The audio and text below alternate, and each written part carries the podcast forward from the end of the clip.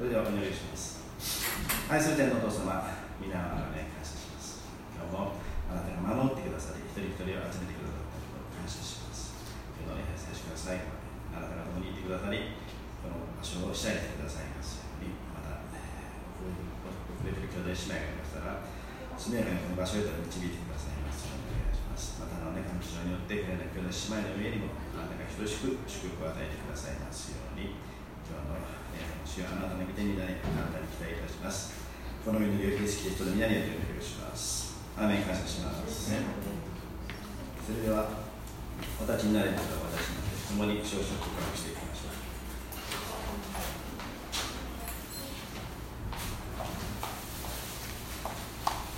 それでは少子全長主に向かって喜びの声を上げよ喜びを持って主に使え喜び歌いつつ見舞いに来たえ主で主こそ神主が私たちを作られた私たちは主のもの主の神その牧場の羊である感謝しつつ主の本に賛美しつつその大庭に入り主に感謝し皆を褒めたたえ主は慈しみ深くその恵みはとこしえないその真実は永遠にいたアーメンそれではそのままで、えー、主を賛美してみましょう。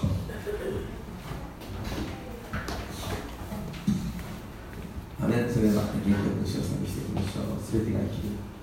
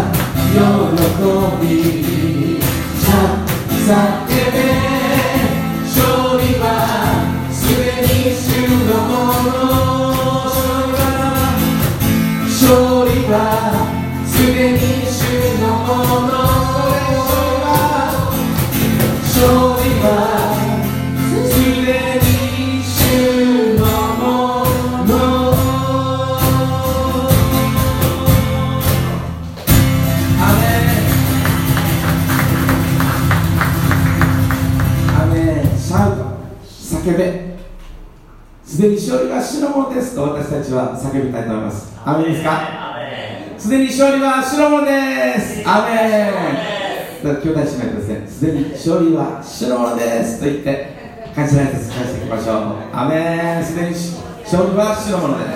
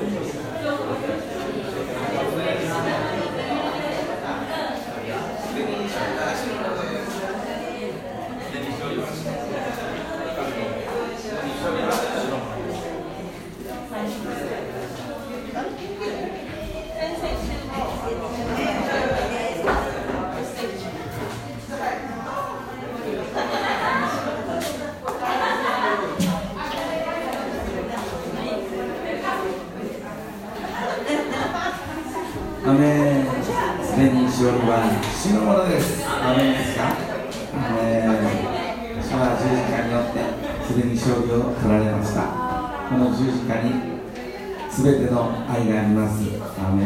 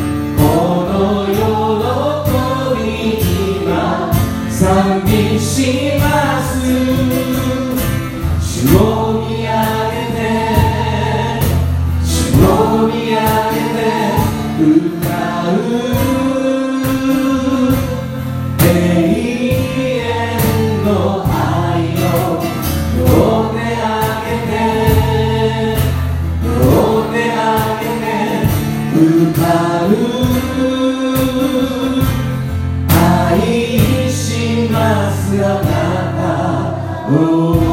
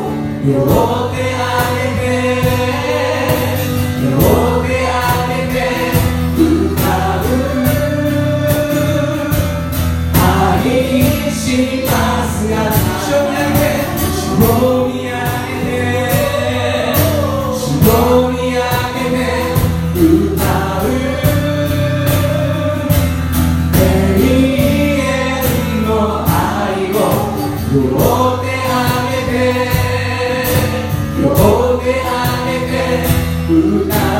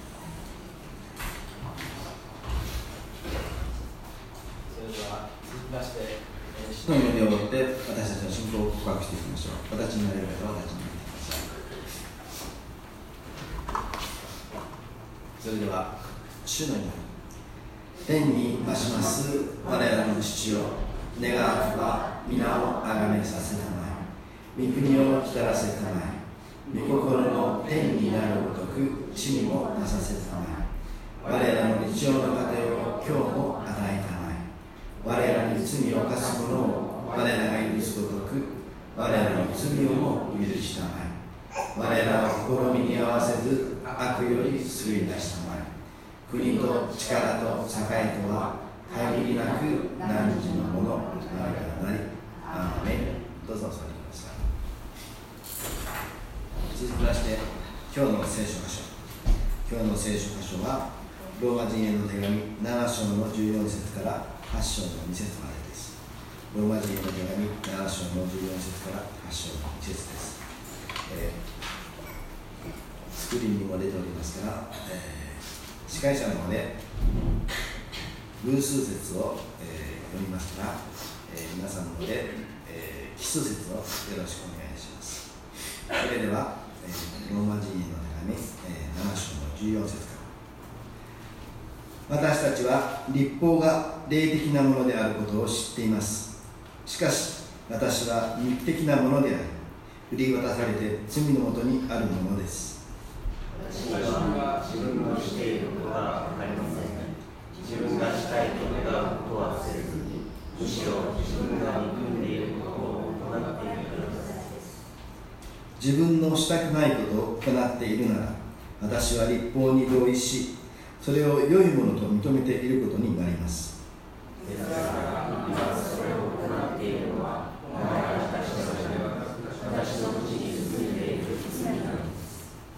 私は自分のうちにすなわち自分の肉のうちに善が住んでいないことを知っています。私には良いことをしたいという願いがいつもあるのに実行できないからです。私はしたいと願う善を行わないでしたくないことを行っています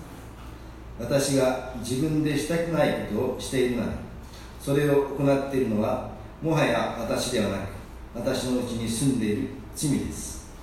そういうわけで善を行いたいと願っているその私に悪が存在するという理由を私は見出します。私は内なる人としては神の立法を喜んでいますが私の体には神の立法があってそれは私の心の立法に対して戦いを生みし私の体にある罪の立法のうちに取り越していることが分かるのです私は本当に惨めな人間です。誰がこの死の体死の体から私を救い出してくれるでしょうか。私たちの主イエス・キリストを通して神に感謝しますこうして私は心では神の立法に伝え耳では罪の立法に伝えているのですこういうわけで今やキリストイエスにあるものが罪に定められる定められることは決してありません。なぜならキリストイエスにある命の生の立法が罪と死の立法からあなたを解放したからですアメン。今日はこのところから新しい力によって歩むと題しましてヨハネの伝道師にメッセージを取り次いでいただきたいと思います。よろしくお願いします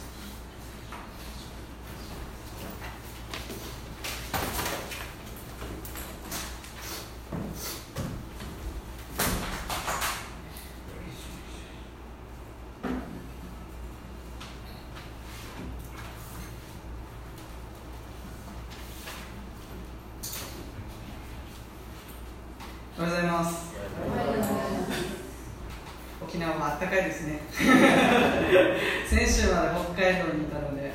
マフラーとマフラーと手袋がないと死ぬところでした。この使っていなかったマフラーとあの手袋を探すのに必死で耳当ても探したんですけどなくなってました。もういいかなと思ってたんですけど必要ですね。はい感謝します。えっと、今日のところはローマ人の手紙の7章14節から8章の2節のところ今読みましたところを見たいんですけれども今日私がなぜこの箇所を選んだかというと自分自身が、ま、イエス様を信じて救われた。そしてその後、えー、イエス様の姿にキリストの姿に似ていくという自分たちが清められていくプロセス成果っていうんですけれども成果のプロセスこのことこの自分たちのなんだろうイエス様を信じた時のこと十字架救い許しっていうのは分かってる。でもこれから長い人生の間自分の場合残り、まあ、60年ぐらいあるかなと思うかもしれないです。けどその60年の間どうやって歩んでいけばいいのかこのことについて分かってないなっていうかあれ？このことって案外語られてないなって自分の中でこの自分自身の内側の葛藤これをどう自分は理解するべきなのかなっていうことに悩んでいました、まあ、うんうんと言って方もいらっしゃると思うんですけどこれは内なる葛藤なんです。内側にある葛藤。これクリスチャンが、まあ、皆が体験する戦いであり葛藤でありまた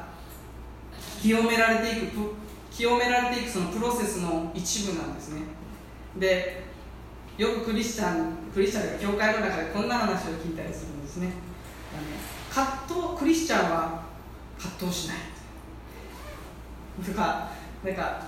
えクリスチャンなのに葛藤してるの？っていうかえ恵みによって救われたでしょ？ハレルヤ！みたいなそういうことを聞くんですね。もちろんそれは事実なんです。でも葛藤してる現実もまた事実なんですね。このことについて自分たちはどう理解して聖書はどう語っているのかっていうことを自分はめちゃめちゃ興味があったんですね。だから自分の好きな聖書の箇所はローマ書なんですね。ローマ書でこのこと細かく書いてあってこれを調べてこれが神様のプロセス計画ってあ俺たちが変えられていくこのプロセスってこういう仕組みだったんだ。あ立法ってこういう役割があったんだ。あ俺の中にこういう葛藤があるんだっていうことを知ることが楽しいですね。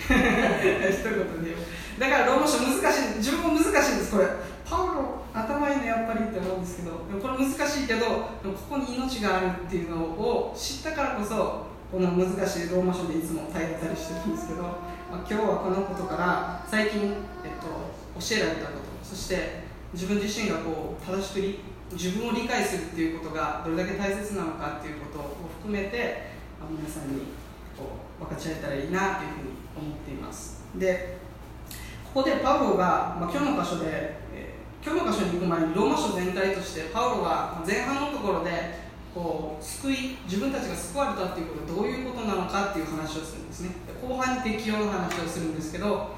この救いには3つの段階がある。前はヨヘナ先生が多分おっしゃってたメッセージで、まあ、結構前かもしれないですけどおっしゃってた義人成果映画っていうこの3つに3つのプロセスを通して救いが完成するんだっていう話をしたと思います。義人は神様に正しいものとして認められる。そして成果は自分たちがキリストの姿神様の姿に作り変えられていく。そして映画は完全に自分たちが救われる。そのイエス様が来られる。その救いの完成の日のことを言っています。この3つによって救いが成り立っているんですね。で自分たち救われたっていうんですけど今現在も救われ続けてるんですね。そして救いが確かであり確かすぎるから救われたっていうんですね。イエス様の確かさによってああ救われたんだっていうことを自分たち告白できるんですけど成果ってこの自分たちが清められていくプロセスって時間かかるんですけどこの成果を理解してその道に歩んでいく時に何が起こるかというと生きて働く神の力が今自分にはうちに働いているんだということを体験するんですね成果は。成果は今現在の救いなんです。自分たちが罪から救われ続ける続ける罪の力から解放されてこう清められていくっていうそのプロセスのところなんですね。だからここめちゃくちゃ大切だけど案外聞いたことないなっていうかいうふうに思うんですね。そこでまあやっぱり、まあ、自分も全然一部のことなんですけど、まあ、少し話したいなっていうふうに思っています。で今日の箇所の方に入っていくんですけど、えっと、今日のところでパウロはまあ聖火について6章から語ってるんですよ。この7章の後半そして8章の頭っていうのはパウロの一番深い嘆き7章の後半。そして8章は解放されてるパウロなんですね。あ解放解放されてるパウロなんですね。この7章の25節から8章の1節。ちょっと読みたいと思うんですけど私たちあ24節からですね。私は本当に惨めな人間です。誰がこの死の体から私を救い出してくれるのでしょうか。私たちの主イエス・キリストを通して神に感謝します。こうして私は心では神の立法に仕え肉では罪の立法に仕えているから仕えているのです。こういうわけで今やキリストイエスにあるものが罪に定められることは決してありません。なぜならキリストイエスにある命の御霊の立法が罪と死の立法からあなたを解放したからです。書いてあるんですね。この7章と8章何この差。そういうわけでこういうわけでどういうわけよ。っ て突っ込みたくなるぐらいの。何が起きたのここで。こことここ繋がらんけどみたいなことをまあ自分は最初は思ってたんですね。でもここと7章と8章の違いそして全く違うこの7章と8章の歩みの間にはもうすでに与えられている精霊の力があるっていうことを、まあ、今日は最後にお伝えしたいと思うんですけどその前に14節からパウロは葛藤について語っているんですね。パウロは2つの性質が自分の中にあるんだっていうことを告白しています。えっ、と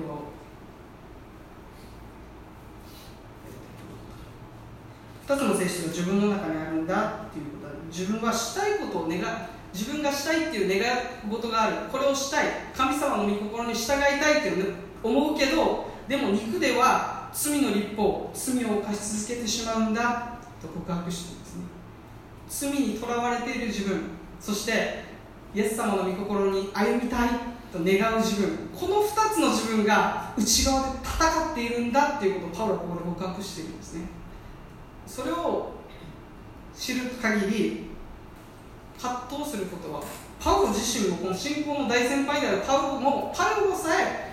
葛藤してるんです。そしてこれはある意味で自然なんですね。で中川先生がこの、まあ、メッセージの準備の中で中川先生がおっしゃってたことなんですけどこの葛藤っていうのはイエス様に従いたいイエス様の御言葉に従っていきたい神様を愛したいトラビットを愛したいっていうその願い思い心から本当にイエス様を愛してるその思いっていうのはノンクリスチャンに与えられていない。信じて救われてるからこそそう願うんだ。だからある意味でこの2つの自分たちが対立するのは健全なんだ。って言ってるんですね。対立するのこう葛藤してるのはある意味で健全なんだ。である人が言ってたんですね。葛藤してる自分嫌だ。なんかすっきりしたいっていう葛藤してるのが嫌だっていうこの葛藤の中に続けることが嫌だ葛藤してるのが不信仰な気がしてくる。そして救われたばっかりの人は救われて洗礼を受けてそしてイエス様を信じたら何もかもが変わると思っていた。でも現実は何もかもが変わるんじゃない変わったところもあるけど変わらない現実もあったりする。その中でこのパウロは自分の罪深さっていうのがまあらわにされるそのシーズンを通ってるんですね。でその中でパウロはこう自分はこの自分この罪を犯してしまう自分を誰が一体解放してくれるんだろうかと後半の方で告白してるんですけどこの告白って自分たち経験あるんです。自分の経験でもあるなっていうことを自分はね思うんですね。KBA でまあよくぶつかるんですけど ぶつかり稽古相撲じゃないですけど KBA は割とそういうとこあるんですね。人はその友によって解かれるっていう御言葉の通りにお互いが鏡となって、まあ、ぶつかっていくっていうことを体験するんですね。でみんな自分のその肉の部分が取り扱われていくんですね。で、まあのりこ先生がよく言う例えなんですけどペットボトルがあるじゃないですか。ペットボトルの中に砂利を入れて、まあ、黒い砂利ですね、まあ、砂でもいいですよ。砂入れて水を入れると。でちょっとしてたら沈殿してこう分離しますよ。下にこう汚い黒い砂利が砂利とか砂があって上に水の層ができますよね。でも振ると全部真っ黒になるんですそしてある時間が経つとまたこう分離していくっていうことが起こると思うんですけどこれは自分たちの内側の状態をある意味で表しているっていうふうに言うんですね。嵐が来ると。試練が来ると揺さぶられて真っ黒になる。自分の汚い姿があらわになるんだ。何もない時は穏やかに過ごしてる。分離してるんですちゃんと。でも嵐が来るとボーって真っ黒になると。でものりこ先生はその時だからこそ神様の取り扱いがあるんだ。普段は気づかないその深いところを神様が触れてそこを取り扱ってくださる。っていうことを言っているんですね。この例えにもあるように下には自分たちの罪の性質。まだ救われたけどまだ解放しきれていないその罪の性質が実際にある。でもその上には精霊様のその覆い力癒し命豊かさがその上にあるんですね。でも神様は私たちは愛してるがゆえに取り扱ってくれる。でこの取り扱われているシーズンのこの葛藤をパウは告白しているんですね。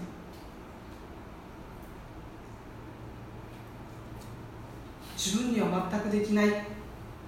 というところから成果のプロセス清められていくっていうプロセスが始まっていくんですね。よくよく考えると自分たちも救われた時あ自分で救ったんじゃないし自分の力じゃないなっていうことを思い出すと思うんですね。最初救われた時。あ自分は罪深い罪あるもの存在だ。でこの状況から私の力ではもうどうしようもできない。だからイエス様が必要なんだっていうところで信じたと思うんですねイエス様は。ああ私にはイエス様が必要だもう自分ではどうしようもできない。助けてください。でそこでイエス様を信じたと思うんですね。恵みによって救われたんです。この成果のプロセスも全く一緒で恵みによって変えられていくんです。そしてこの葛藤しているパウロの姿っていうのは自分の力で自分を頑張って自分に鞭叩いて変わろうとしている、まあ、パウロの姿でもあるんですね。で、えー、と前少し2週前か3週前かなももとあっちで少しソファーでお話ししてたんですね。そしたら堕落のお話をしてくれました。それでなんかそのお話の中でこう必ずなんかこうなんていうんだう。認めるべき項目っていうかこのなんていうのなんていうんだろう。なんていうかな。この一つ一つのプロセスみたいなのがあってでその最初のプロセスこの1番目のプロセスの話をしてくれたんですね。その一第一のプロセス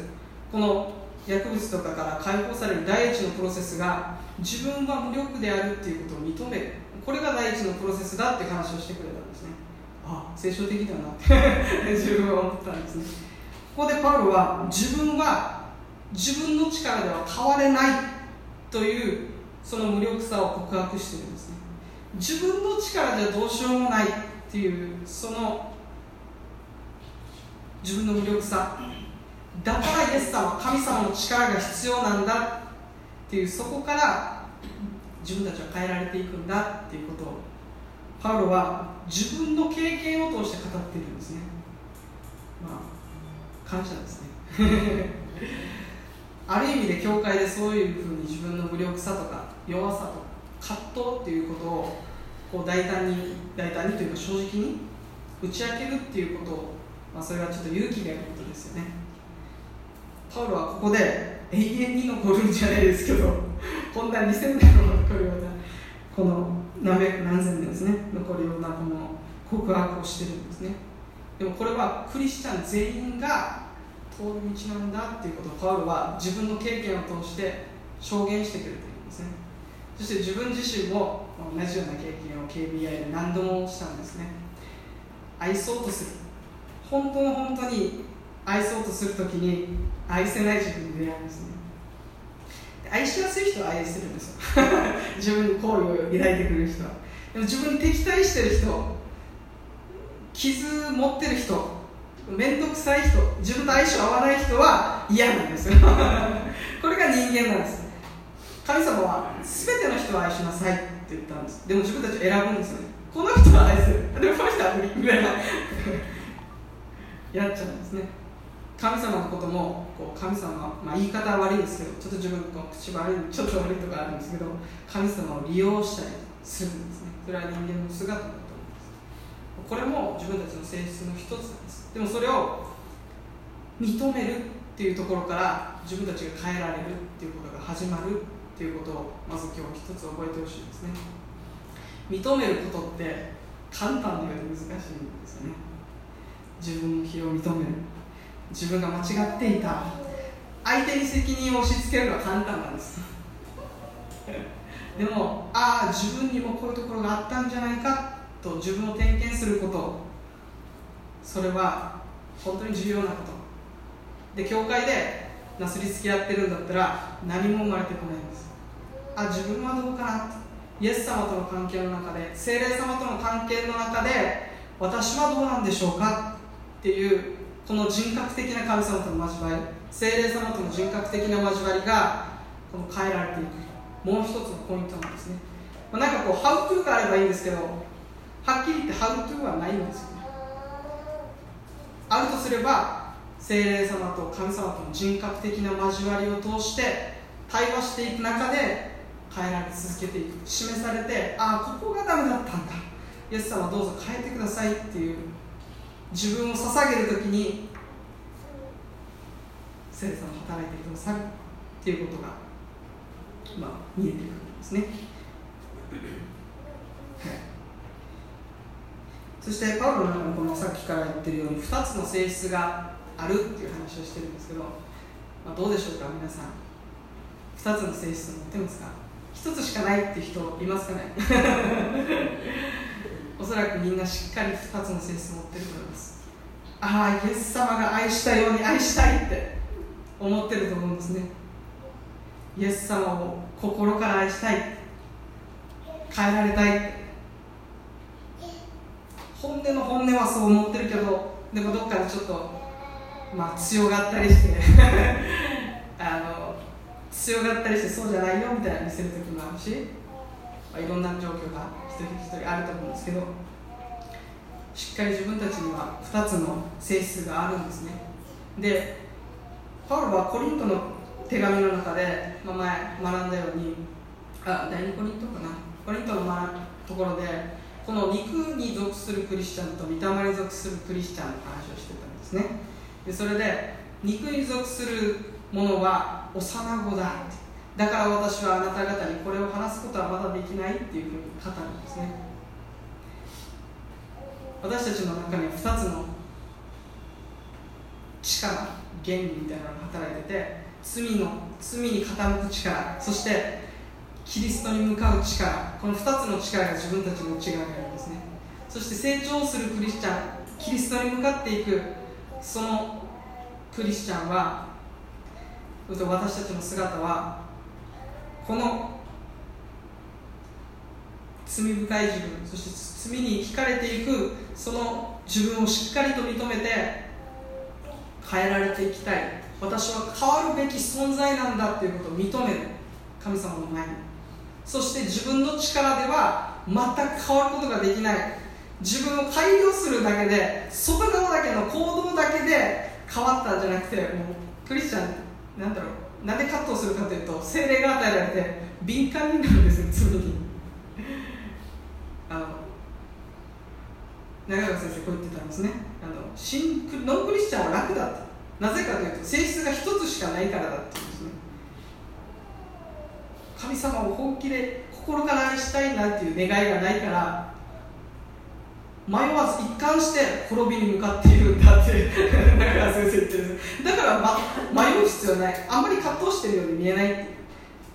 でクリスチャンは葛藤してるからあイエス様を信じたら自分のように葛藤して苦しくなるから転倒しない方がいいんじゃない みたいなふうになってしまうっていうことを言ってたんですね。あ俺もなんかそういうシーズンあったなって思うんですね。でもそれは健全なんだっていう。葛藤してることはダメなんだ。その自分を責める必要はなくて葛藤してることをそれは決して恥ではないっていうことを覚えてほしいんです。そしてみんな葛藤してるんだっていうことを今日は受け取ってほしいんですね。するとちょっと優しくなるんですね。ちょっと優しくな るんですね。隣にああの人も葛藤中か。一緒だなって。あれも葛藤して時々この揺さぶられてこう黒いのがフォーって現れる時もあるんですよ。でもああ祈ろうと。今戦ってるんだな。じゃあ祈ろう。それがキリストにある交わりだと思うんです。愛の交わり。攻撃してきてもあああの人葛藤してるんだな。戦ってるんだな。今自分と激しく戦ってて自分じゃどうしようもできなくなってるんだ。パウロのように自分がしたいことをしてるんじゃなくてしたくないことをしているんだって。自分もあの家の中でそういう経験よくする。んですねしたくないことをしてしまうんですね。優しくしてあげればいいのにできないんですね。なんか尖ってしまうっていう。そういう自分の役目なんですね。でもイエス様そうですよね。あなたは知ってますよね。私が葛藤していることを助けてください。セレさんを作り変えてください。そして自分たちこう宗教は外側を変えようとするんですね。でもこの聖書が言ってる神様の神様の力そして神様が変えるその変えるっていうのは外側を変えるんじゃなくて内側から変えられていくっていうことが聖書のポイントなんですね。この2つの性質のこの聖霊様の内側から心の底から変えられていく。動機から変えられていく心から変えられていくことが本当の解放と癒しになっていく。外側だけ表面的に変わるのは聖書が言っている成果ではない。自分たちは心まで制御できないんです。残念ながら。今も心理学発展してますけどわからないことだらけなんですね。自分結構好きで勉強するんですけど。わからないことだらけなんです。聖霊様はそのもっと深い自分たちのわからないところも全部理解してそして聖霊様の大きな一つの役割はキリストに導くっていうことなんです。聖霊様の役割はキリストに導くこと。今特に力のことイエスなんだろうこう賜物とかよく強調されるんですけどでも聖霊様の第一の働き自分が信じていることはイエス様に導くことなんです。キリストに向かっていきなさい自分たちが葛藤している時に聖霊様はこう語ってくれるんですね。イエス様に向かいなさいイエス様のところに行きなさいそして自分をさらけ出しなさいその時に内側から変えられていく。この変えられるこの瞬間はイエス様の復活と同じなんです。神の力によってイエス様は復活しました自分でブッて起き上がったんじゃなくて起き上がったんじゃなくて生き返らされたんですね。父なる神様に。だから自分たちもこの肉から生き返らされる清められる復活される変えられていくっていうことが聖霊様つまり神の力によって変えられていくんだっていうことを信じてほしい。